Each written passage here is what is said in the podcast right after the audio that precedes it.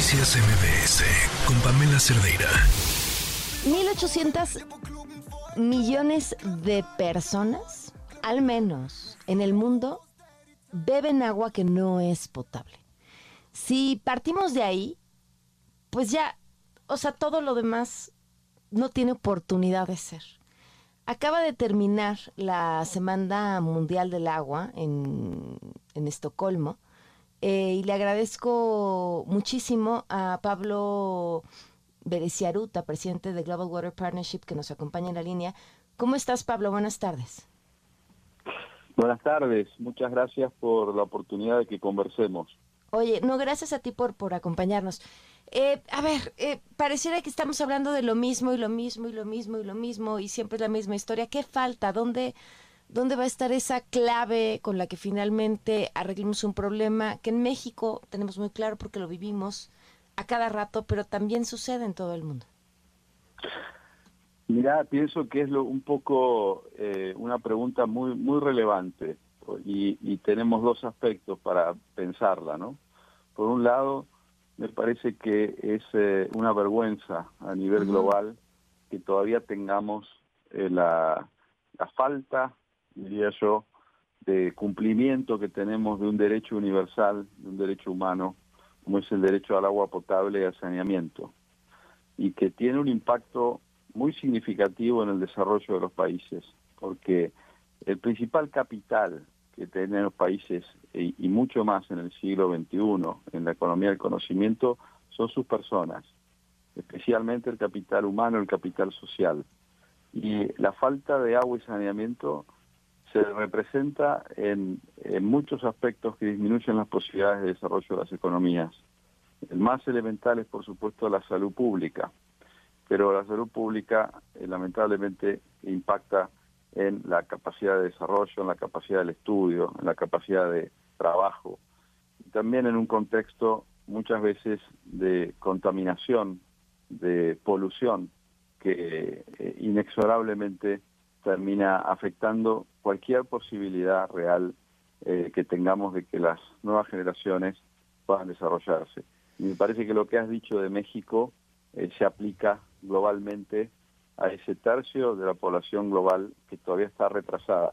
De manera que esa es la primera cosa, me parece que por un lado es una vergüenza eh, y, y nos tenemos que preguntar por qué sucede. Pero la segunda es que este tema realmente pasa a ser hoy cada vez más una prioridad, porque lo que vemos por delante es que el cambio climático eh, realmente está sucediendo antes y más rápido de lo que esperábamos. Si prestamos atención, y lo mismo vale para México, en los últimos 18 meses han sucedido en el mundo realmente situaciones que van desde muy significativas inundaciones en Pakistán, con un impacto que realmente eh, ha implicado un enorme sufrimiento, pero también diría yo hasta un cambio de la economía de Pakistán, que recién ahora está empezando a, reponerse de esos impactos de las inundaciones, pero también sequías extraordinarias en Europa, en países como España, con temperaturas muy elevadas,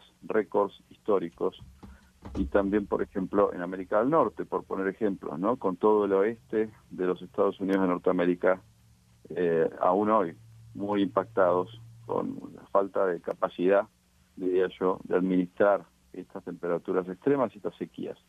Y ese, ese cambio climático que sucede más rápido eh, está, eh, creo yo, aumentando notablemente el interés de los distintos actores sociales por resolver esta cuestión. Entonces, en el centro de, esta segunda eh, cuestión, que es la cuestión que nos implica una urgencia, eh, pero también una oportunidad. Yo creo que está el, tema central para responder tu pregunta, que es el, valor del agua. ¿Cómo hacemos eh, en, nuestra sociedad para que el agua sea eh, valorada correctamente y que se pueda garantizar a los más pobres y a los más vulnerables el servicio como un derecho humano, pero que al mismo tiempo se pueda cobrar lo que corresponde por el uso del agua cuando ese uso del agua es con fines eh, productivos para las industrias, para el comercio internacional, eh, y que ese valor del agua como un recurso escaso se transforme en un precio real, un precio que permita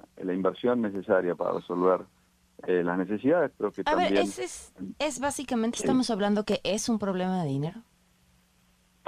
Yo creo que ese, es pri- primero que todo es un problema de falta de capacidad del gobierno y es un problema de falta de prioridad de los gobiernos, pero para poder resolverlo tenemos que pensarlo como un problema de dinero. Ujú. Ok. ¿Y, ¿Y hay algún país que lo haya resuelto bien?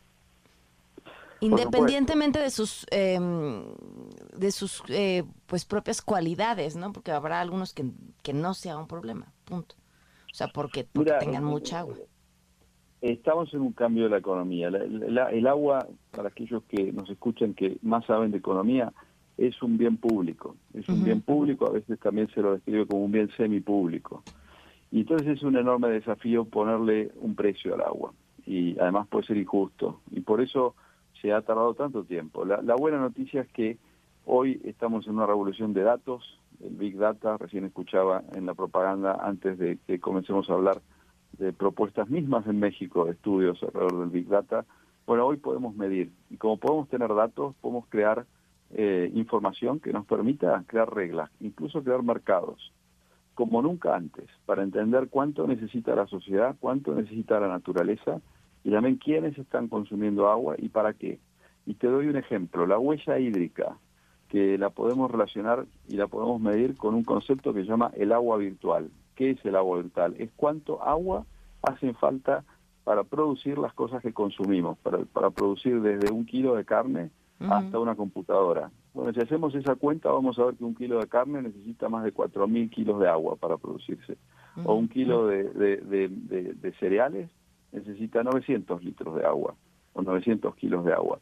Entonces la relación, y cuando nos vamos a los plásticos, por ejemplo, que llevan nuestros productos, bueno, crece esa relación. Pasamos los 5.000 litros de agua o kilos de agua por cada kilo de plástico. Bueno, en- entonces podemos empezar a ver la economía como una balance entre agua, entre el agua esta virtual, que es un indicador de cuánta agua consumimos para tener un producto. La pregunta es, ¿se paga algo por usar esos 5.000 litros de agua para producir un kilo de plástico? ¿Se paga lo que es suficiente y razonable?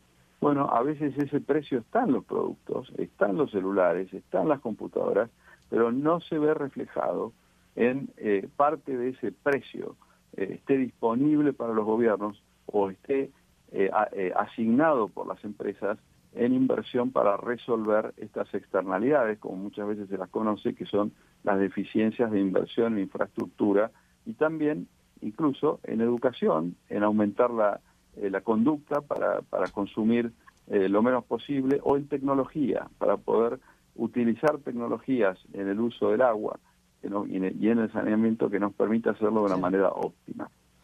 Pablo, pues sigamos hablando, ¿te parece si pl- podemos platicar la próxima semana para contar a qué, a qué conclusiones llegaron y hacia dónde vamos? Te agradezco mucho que nos hayas acompañado. Por supuesto, estoy a disposición y, y solo para cerrar la Semana del Agua en Estocolmo, eh, siempre un evento central a lo largo del año y ha habido este año, incluso más que otros, muchísimo interés y participación eh, a nivel global. Esta es una agenda que crece. Estoy a disposición de ustedes y la Alianza Mundial del Agua, en inglés la Global Water Partnership, que yo presido actualmente a nivel mundial, es una organización también muy activa en México que está trabajando en esta agenda y los invito a todos a visitar nuestra página que es GWP de Global Water Partnership punto org de organización y están más que bienvenidos ponerse en contacto con nosotros por ese medio. Muchísimas gracias, Pablo. Buenas tardes. A ti. Noticias MBS con Pamela Cerdeira.